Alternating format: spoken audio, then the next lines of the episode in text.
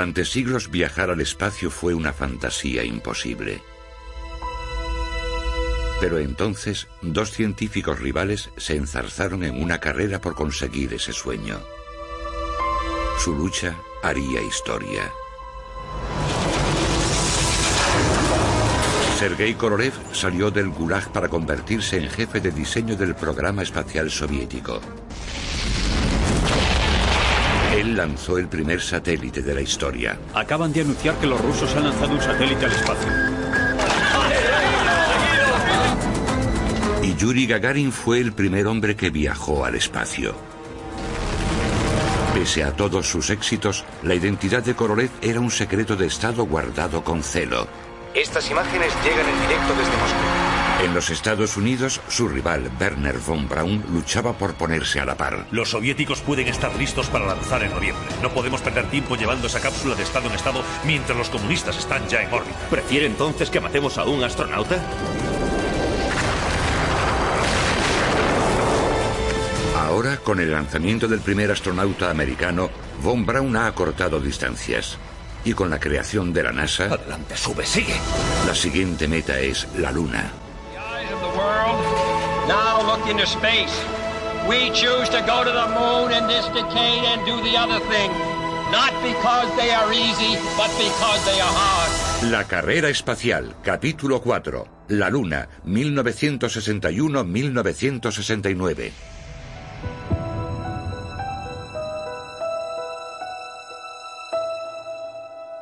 Estamos ya en el año 1964. Vamos, venga. Empiecen de una vez. La actividad de Sergei Korolev como jefe de diseño es un secreto bien guardado en la Unión Soviética. Mientras que todo lo hecho por su rival en América es del dominio público. Proyecto Apolo Destino a la Luna. ¿Qué cohete llevará a estos hombres y a la futurista nave Apolo a su destino? Sepamos algo sobre su diseño por el mundialmente conocido científico espacial Dr. Werner von Braun. Con unos 105 metros de largo, el Saturno V será un gigante entre los cohetes fabricados. Su peso, equivalente a un crucero de batalla ligero, se elevará hacia el espacio por una primera fase de cinco motores que producirán sobre 34 millones de kilos de fuerza. Suficiente para lanzar unos 1500 Sputnik al espacio. La era espacial ha empezado de verdad. La exploración espacial es necesaria para que Estados Unidos siga avanzando. Y es esencial para mantener la paz.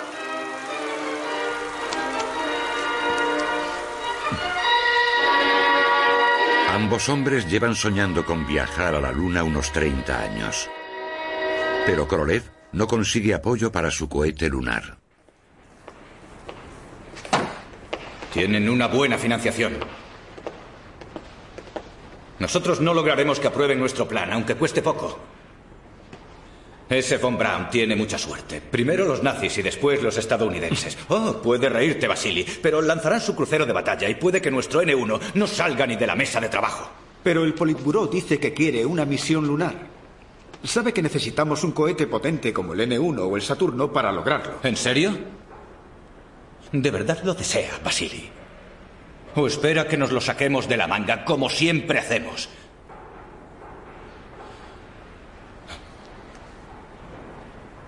Sin tener un cohete tan potente como el Saturno, perderemos.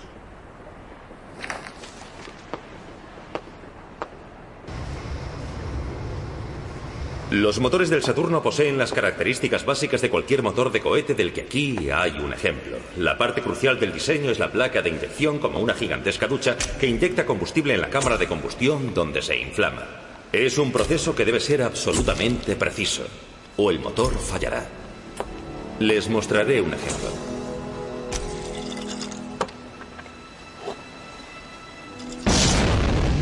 Imagínense eso mil veces más potente con una cantidad de combustible suficiente para llenar una piscina familiar cada 10 segundos. Eso es lo que debemos lograr en el F1. El motor de cohete más potente que se haya construido. Si fracasamos, no iremos a la Luna.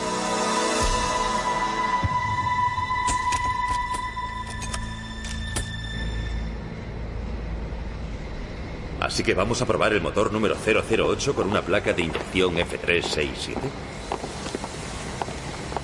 El ingeniero Paul Castenholz lleva dos años probando el motor. Ah, sí, señor, es un 008 con una placa F367.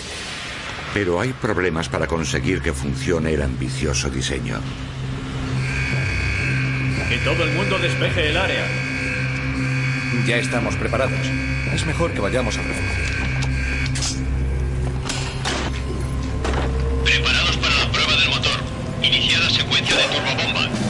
Preparados para el encendido del motor en 10, 9, 8, 7, Dentro del motor, la placa de inyección es la pieza más importante del diseño.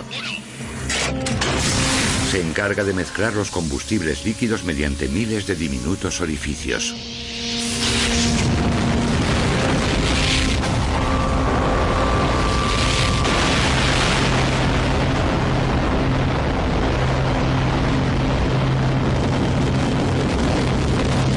Cuando las decenas de miles de litros de oxígeno líquido y queroseno se queman, los gases se expanden y crean una enorme presión.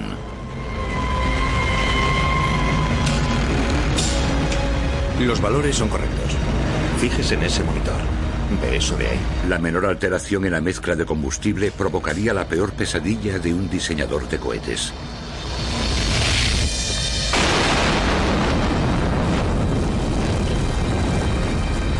Una inestabilidad de la combustión.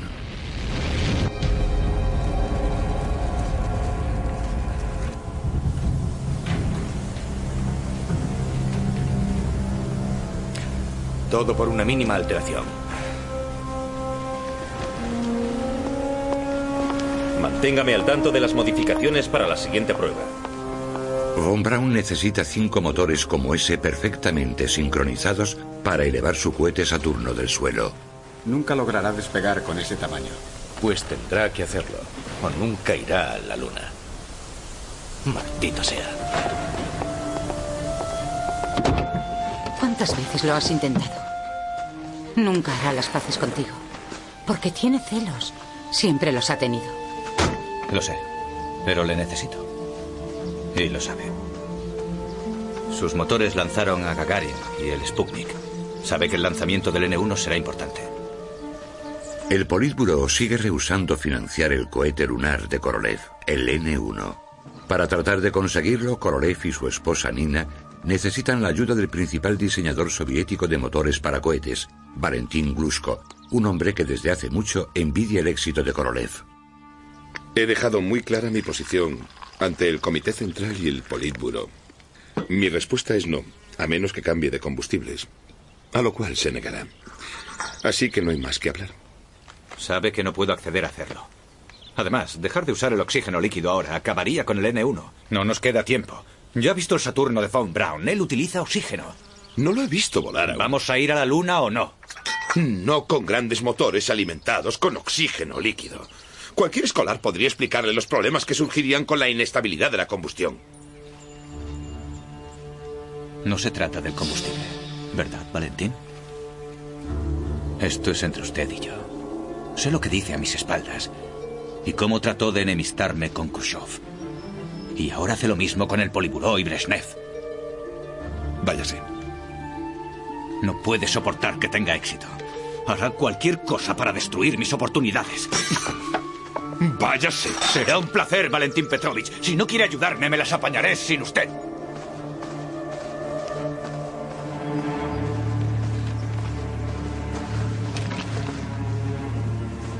Deberías haberte contenido.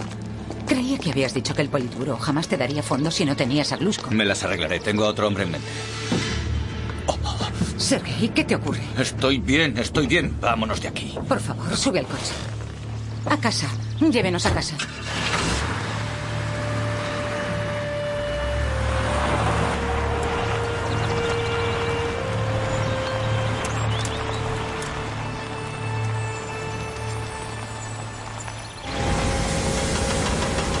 Como todo el programa lunar depende del éxito de sus motores, Von Braun opta por una solución radical. Acopla una pequeña bomba en el motor para desencadenar deliberadamente la inestabilidad.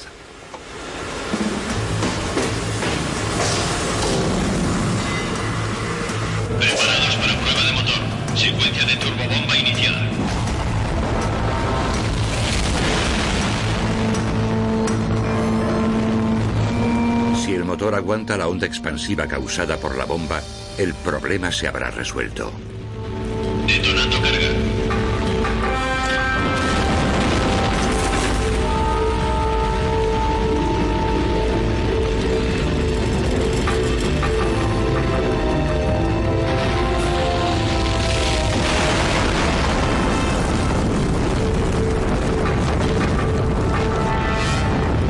Todos estos fracasos están volviendo al público contra Von Braun. ¿Qué les dice a quienes lo acusan de usar los impuestos de los pobres para beneficiar a empresas ricas? Mire, no nos gastamos el dinero en la luna, sino aquí en Estados Unidos creando empleos y nuevos productos. Gather round while I sing you of Werner von Braun, a man whose allegiance is ruled by expedience. Call him a Nazi, he won't even frown. A Nazi schmatzi, says Werner von Braun. Say that he's hypocritical. Say rather that he's apolitical. Once a rocket up, who cares where they come down? That's not my department, says Werner von Braun. Los componentes se modifican y se vuelven a probar con un gasto enorme hasta que al fin Von Braun recibe buenas noticias. Excelente, Paul. Gracias, muchas gracias. ¿Cuál era el problema entonces? La verdad es que aún no lo sé. Pero se ha resuelto. Hallamos un diseño para la placa de inyección que resuelve la inestabilidad. Pero sigo sin saber qué la ocasionaba. De todas formas, ahora tenemos un motor que funciona, así que el F1 ya puede ser probado. Pero podría volver a ocurrir. Tiene que construir los motores sin tener garantías de que el problema está resuelto. ¿Por qué tanta prisa? Parece que los rusos no están haciendo nada. No se llame a engaño. Los soviéticos comprenden lo importante que es conquistar el espacio. Quieren llegar antes a la Luna y puede que nos sorprendan cualquier día.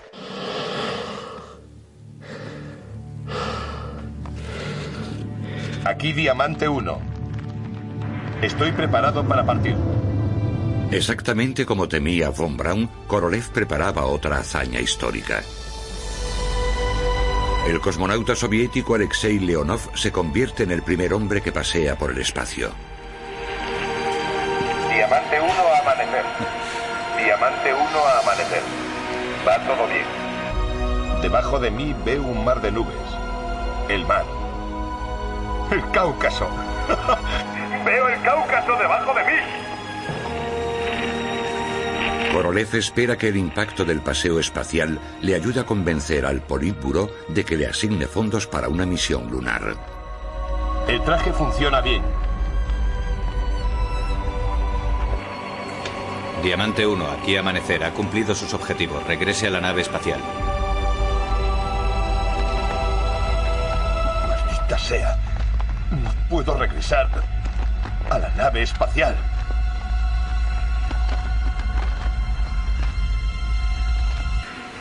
Presión del aire del traje está aumentando. Casi no puedo mover los dedos dentro de los guantes. No puedo llegar hasta la escotilla. Maldita sea. El traje de Leonov está tan inflado que no podrá pasar por la escotilla. Alexei, intente activar a mano la válvula de escape de su traje.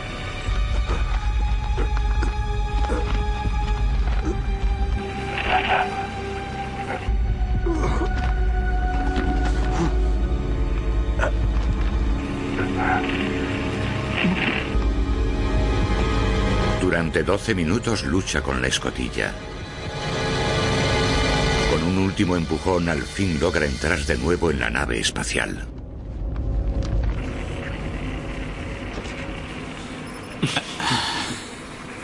Hoy la Unión Soviética ha anunciado el éxito del primer paseo espacial.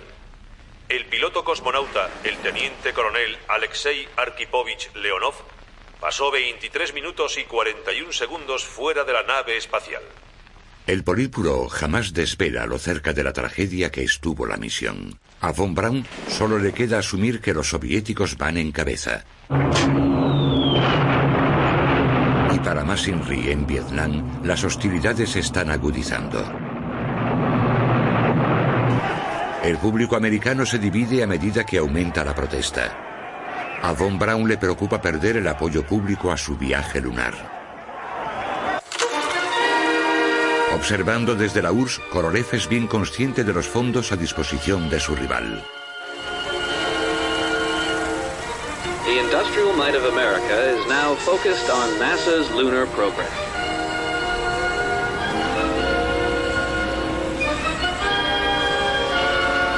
In assembly buildings across the country, the gigantic Saturn V is taking shape. High altitude tests, astronauts are training for each step of a moon mission.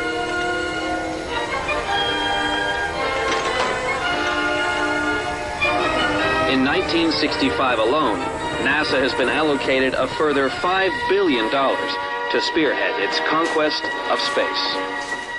Buenos días. Ya está, lo conseguí. Tenemos permiso para un vuelo circunlunar en el 50 aniversario de la Revolución y un alunizaje tripulado dentro de tres años. Es decir, podemos ponernos ya a fabricar el N1. Sin embargo... Han concedido la mitad de los fondos que solicitamos. Al fin Korolev tiene luz verde para competir directamente con la misión lunar americana, pero con solo una parte del dinero. Sí, tal vez. Pronto encuentra quien sustituya a Glusko, Nikolai Kuznetsov. ¿Cuántos motores propone para la primera fase? ¿Para la primera? Unos 24. ¿24? Necesitaremos 24 para proporcionar suficiente potencia. Nikolai, el Saturno americano lleva 5. Hmm. ¿Cómo vamos a controlar 24 motores? Todo se resolverá. Es un buen diseño. Y me complace decir que Glusko se morirá de envidia. Ya, pero ¿cómo vamos a probar una fase de 24 motores? Cuando lancemos. Vasily, no tenemos dinero. Y además, nos llevaría tres años construir un lugar de pruebas tan grande. Mientras su cohete lunar se está construyendo, Korolev invita a los cosmonautas a ver una maqueta de la cápsula que los llevará a la Luna, la Soyuz. Pesa 6.500 kilos. Y puede llevar a tres astronautas. Leonov, Gagarin y Komarov son sus principales candidatos. La nave lleva paneles solares que darán energía adicional, pero su rasgo más importante es la maniobrabilidad. Al contrario que la antigua Vostok, esta puede pilotarse en el espacio. Puede acoplarse a otras naves. Así que puede unirse y separarse de otra nave que descienda a la Luna. Vladimir, echa un vistazo. Quizás seas el primero que la pilote.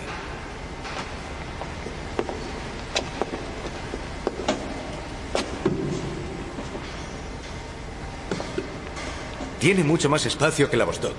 El doble de tamaño. Bueno, fue un detalle bastante polémico. Un joven diseñador quería hacerla tan pequeña que tracé un círculo con tiza a su alrededor del tamaño que proponía. Y le dije que se metiese dentro. Pronto accedió a hacer la cápsula más grande.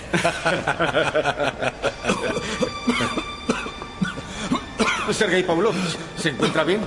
Estoy bien, no se preocupe. No pasa nada.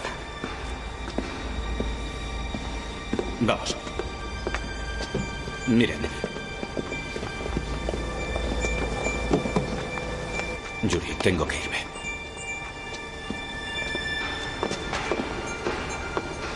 Tras dejar a los cosmonautas, Korolev se desploma con fuertes dolores en el pecho. Los médicos le ordenan descansar.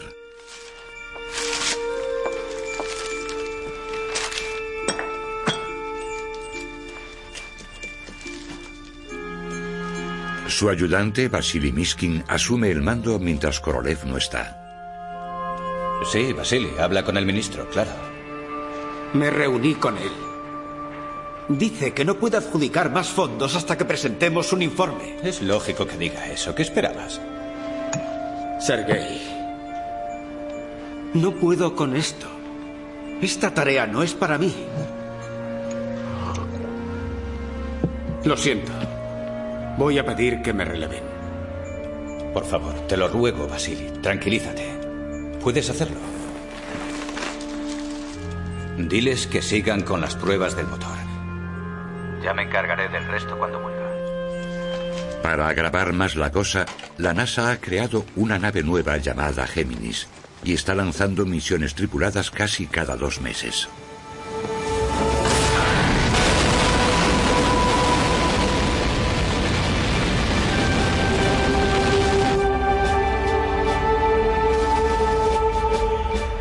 Realizan paseos espaciales, pruebas de maniobras para acople en el espacio y logran el récord de dos semanas de permanencia en órbita, un evidente preludio para sus misiones lunares Apolo. Cariño, tienes que ver esto. Korolev no tiene nada preparado para competir con eso. Nos están dejando atrás.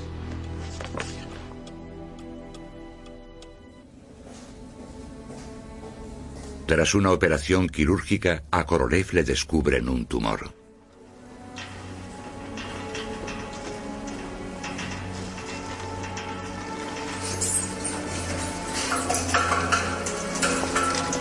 Todo bien?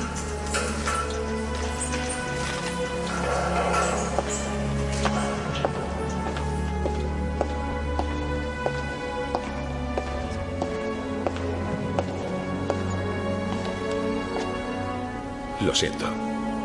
Ha fallecido.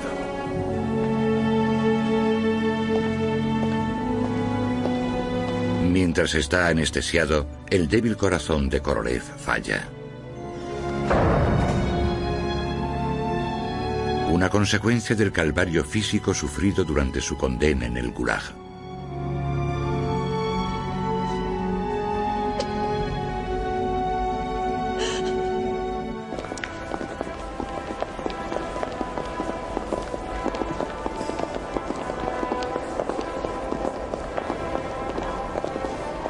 Tras 20 años de anonimato, el premier soviético Leonidas Brezhnev decide presentar al genio artífice del programa espacial soviético.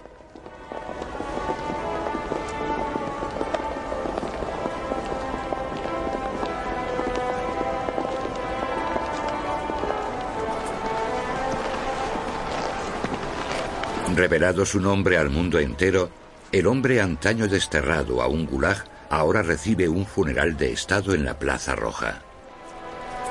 Por fin es reconocido como héroe del pueblo soviético. Incluso se conservan sus cenizas en el muro del Kremlin.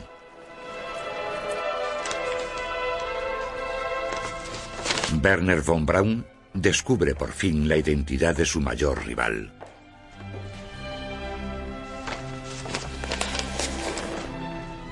Nunca imaginé que fuera obra de un solo hombre. ¿Qué harán ahora sin él? En Cabo Cañaveral, von Braun sigue avanzando. Dentro del mayor edificio que se haya construido se está montando el Saturno V, su gigantesco cohete lunar.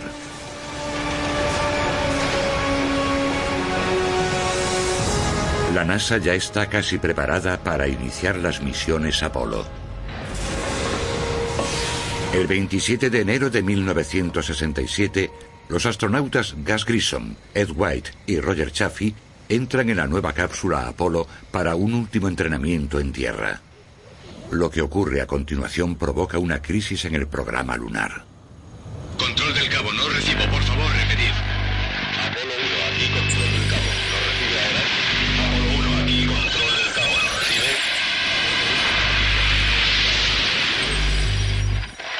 si no puedo comunicarme estando a 8 kilómetros, ¿cómo voy a hacerlo desde la luna? De repente, una chispa convierte la cápsula en un infierno.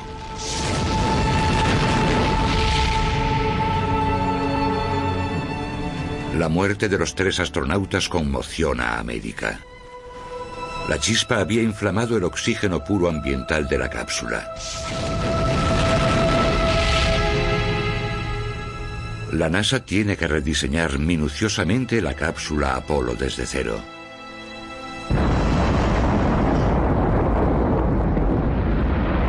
Solo tres meses después, los soviéticos están preparados para probar su equivalente a la cápsula Apolo, la Soyuz. Una vez en órbita, el cosmonauta Vladimir Komarov tiene dificultades. Un panel solar no logra desplegarse y la nave sufre escasez de energía. El panel no se mueve. No funciona ninguno de estos instrumentos. Deberían intentar una reentrada inmediata. Minimizaremos el consumo de energía en órbita. Vasily Mishin, ahora a cargo del programa espacial soviético, se enfrenta a la primera gran prueba de su mandato. Solo se dejarán encendidos los dispositivos realmente esenciales. Los demás deben apagarse. En la decimotercera órbita, los dispositivos automáticos de reentrada también fallan. Las probabilidades de que Komarov sobreviva son escasas. Su única esperanza es pilotar él mismo la nave averiada. Convencidos de que es una tarea imposible, llaman a la esposa de Komarov para que se despida de él.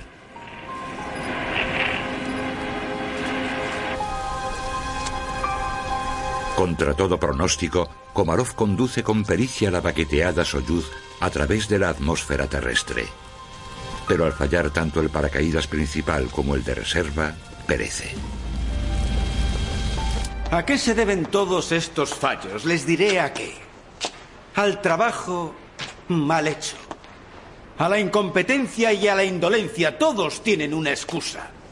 Esto no funciona. No puedo llevar esto a cabo. Excusas y más excusas para ocultar la chapuza y la incompetencia. Para soportar la presión, Missin abusa cada vez más del alcohol. Me he visto obligado a informar a la Comisión de Estado, a sus integrantes, de que este tercer fracaso significa que ya no es posible festejar el glorioso 50 aniversario de la revolución bolchevique con un vuelo tripulado. Los cosmonautas se quejan de Mishin ante los gobernantes soviéticos. Mencionan sus defectos, su impaciencia, su grosería y escasos conocimientos. Pero no se hace nada. Dos meses después, el propio Gagarin fallece como consecuencia de un accidente de vuelo.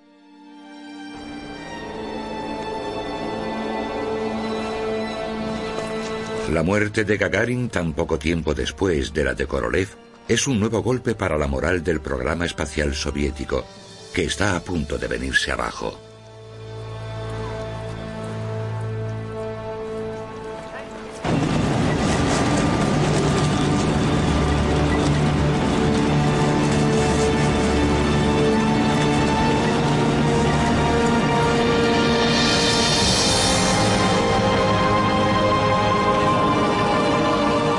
Von Braun está preparando para un vuelo de prueba de su Saturno V un ensayo no tripulado antes del verdadero vuelo.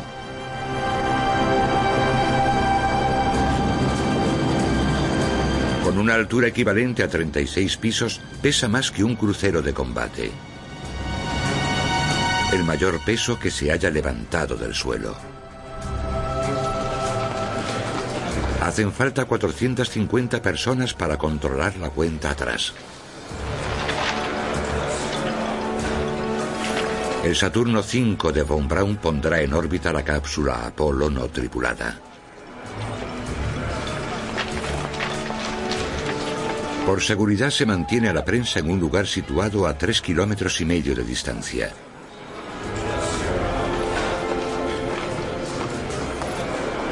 Para Von Braun, todo depende del buen funcionamiento de sus motores.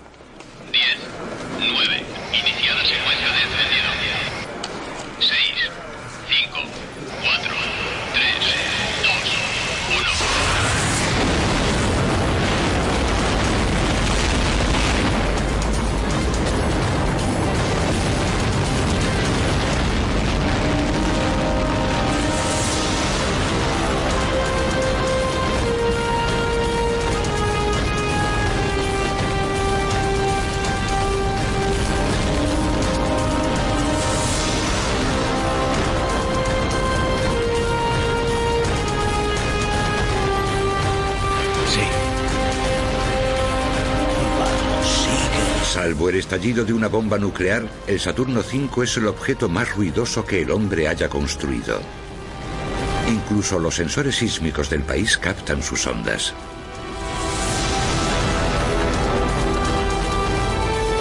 Durante 125 segundos el vuelo resulta impecable.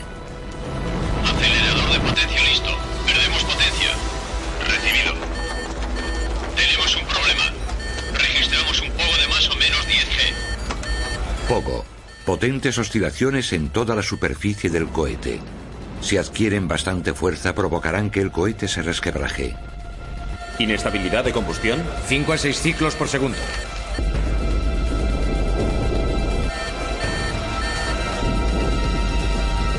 Espere, espere.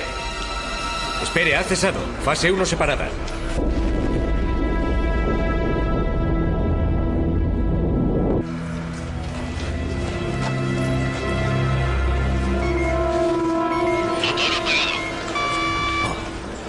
Motor 2.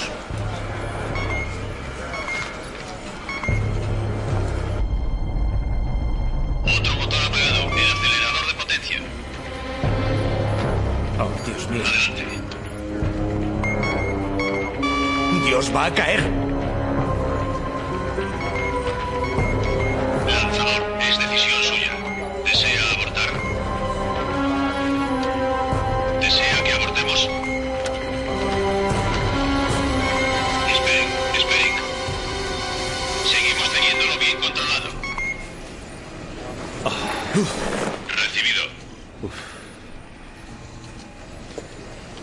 El Saturno alcanza la órbita, Von Braun no puede arriesgarse a un vuelo tripulado hasta que los problemas del motor estén arreglados.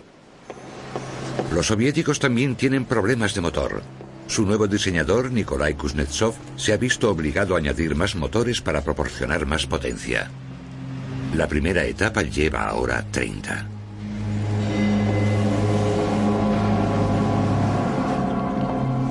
Pero Kuznetsov recibe críticas del antiguo adversario de Korolev, Valentín Glusko. Durante la prueba en tierra del NK-15, se produjo un reventón parcial de la cámara de combustión. Camaradas, no necesitamos más datos. Llegado este momento, deseo proponer que se rediseñe el N1. Tengo planes en los que se utilizaría nuestro motor ya probado RD-235. Ignorando la oposición de Glusko, el cohete soñado por Korolev, el N1, hace una fugaz aparición en la plataforma.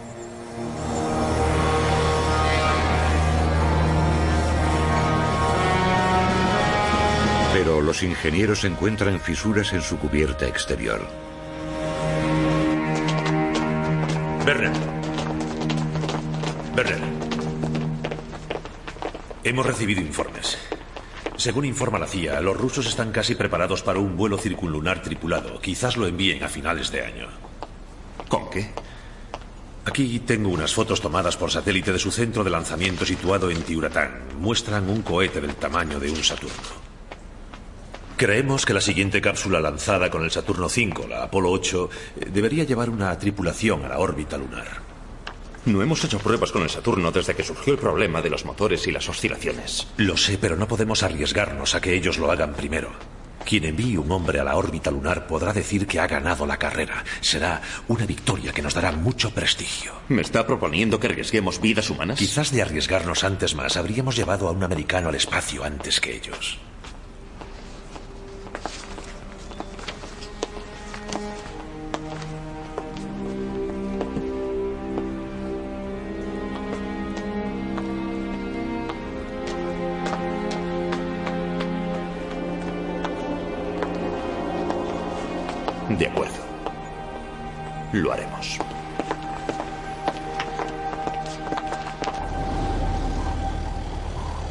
Aunque von Braun lo ignora, sin Sergei Korolev, los soviéticos van a la deriva.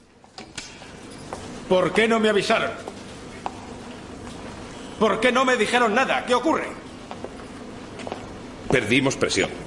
La temperatura media es baja, 5 bajo cero.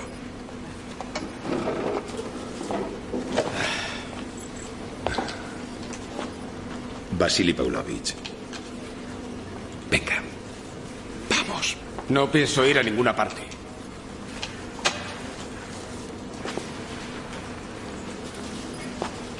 Como los cosmonautas pierden la fe en Missing, piden al Politburó un vuelo tripulado alrededor de la Luna a principios de diciembre. Están dispuestos a arriesgar sus vidas para vencer a los americanos.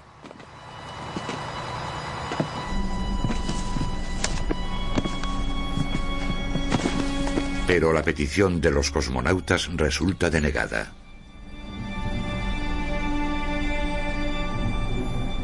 Buena suerte, americanos. Buena suerte.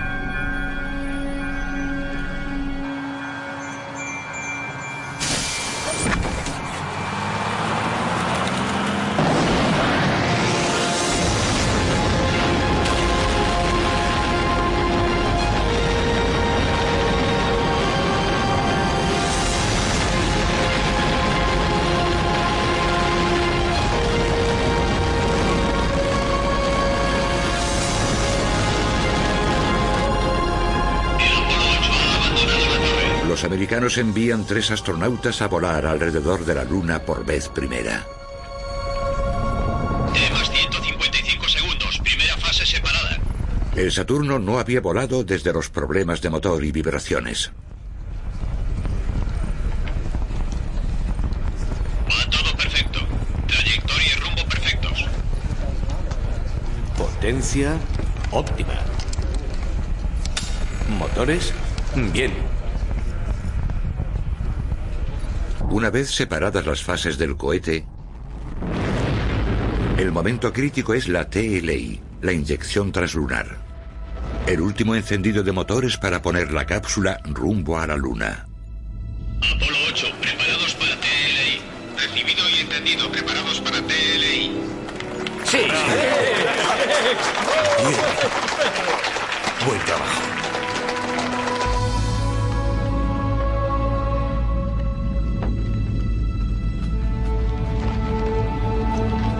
Comandantes Frank Borman, Jim Lovell y Bill Anders deben viajar 374.400 kilómetros por el espacio y dirigirse por primera vez a la órbita lunar.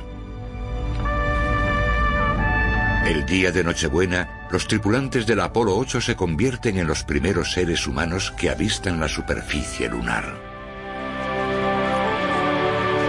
Cuando desaparecen tras la Luna, se pierde todo contacto por radio.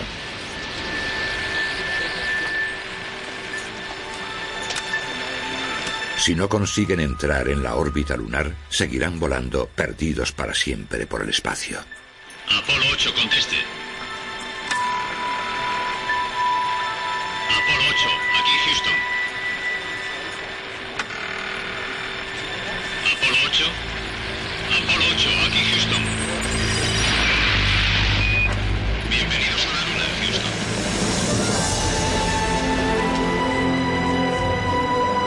De repente, cuando emergen de la cara oculta de la Luna, una imagen jamás vista por ningún ser humano.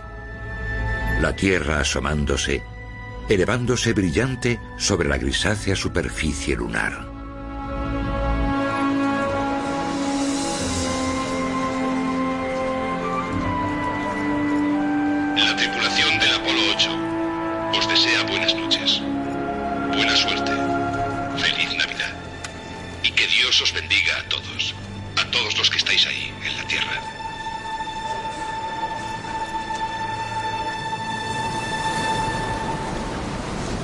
La tripulación del Apolo 8 llega a menos de 112 kilómetros de la superficie lunar. El siguiente paso es hacer que un hombre ponga el pie en la Luna.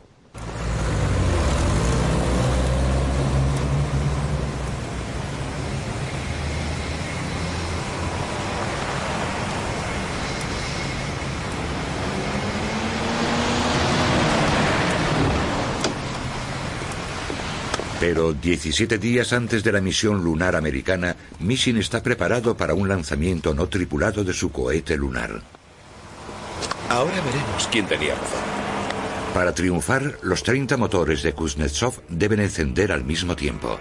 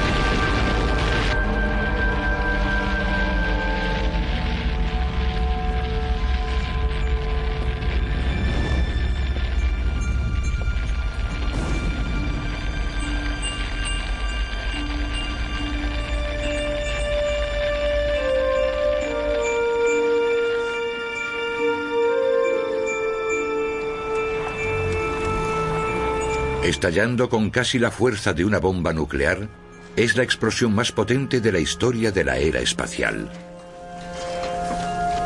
Ocasionada por un solo tornillo flojo en una bomba de combustible, la explosión esparce fragmentos del cohete en un radio de 10 kilómetros.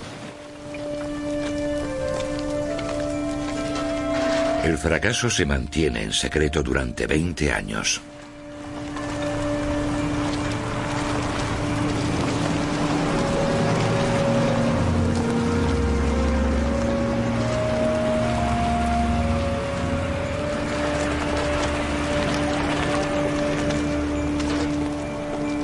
Catástrofe pone fin definitivo a la carrera de Vasily Mishin.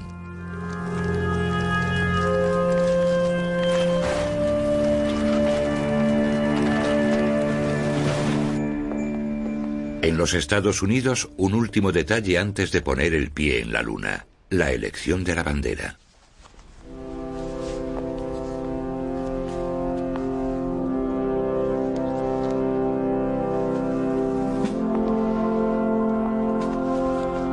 Para que ningún fabricante saque provecho alegando que su bandera está en la Luna, una secretaria de la NASA hace una elección al azar.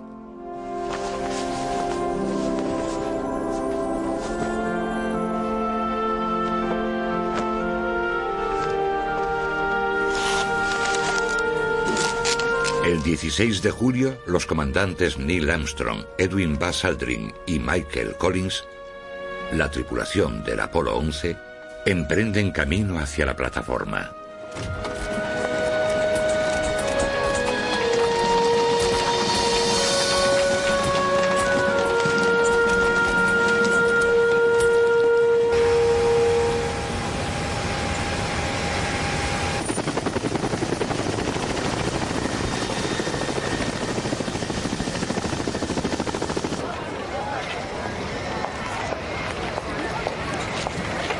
Más de un millón de personas se reúnen en Cabo Cañaveral para ver el lanzamiento. En todo el mundo lo contemplan 500 millones de espectadores.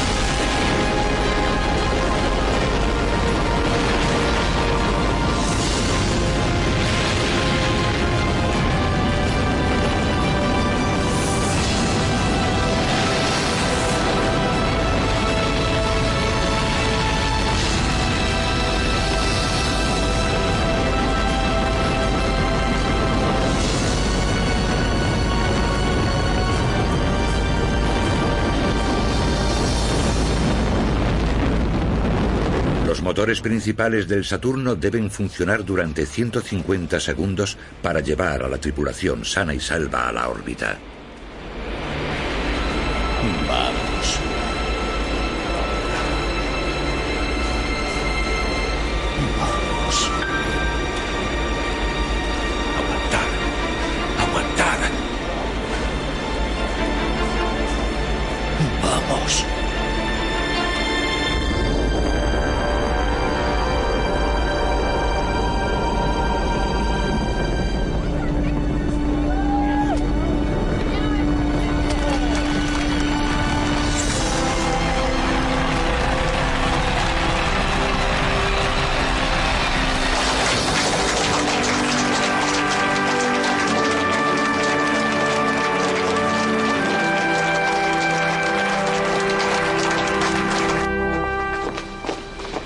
Han pasado 25 años desde que Von Braun llevó sus conocimientos técnicos a los Estados Unidos.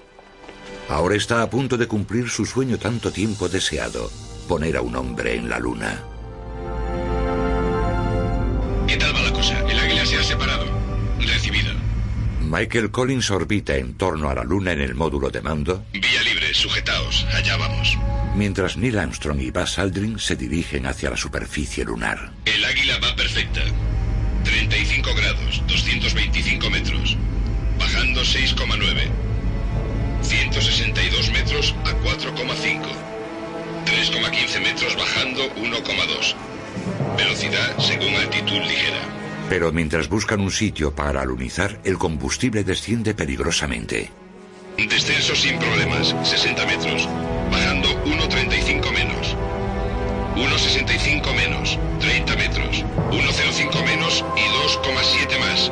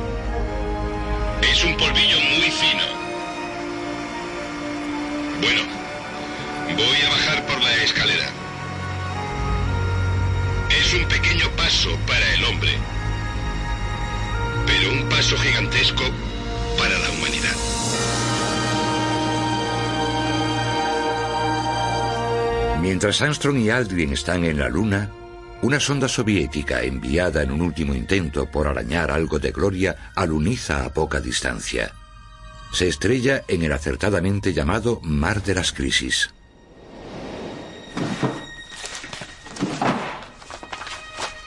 Von Braun organizará con éxito otras cinco misiones tripuladas a la Luna.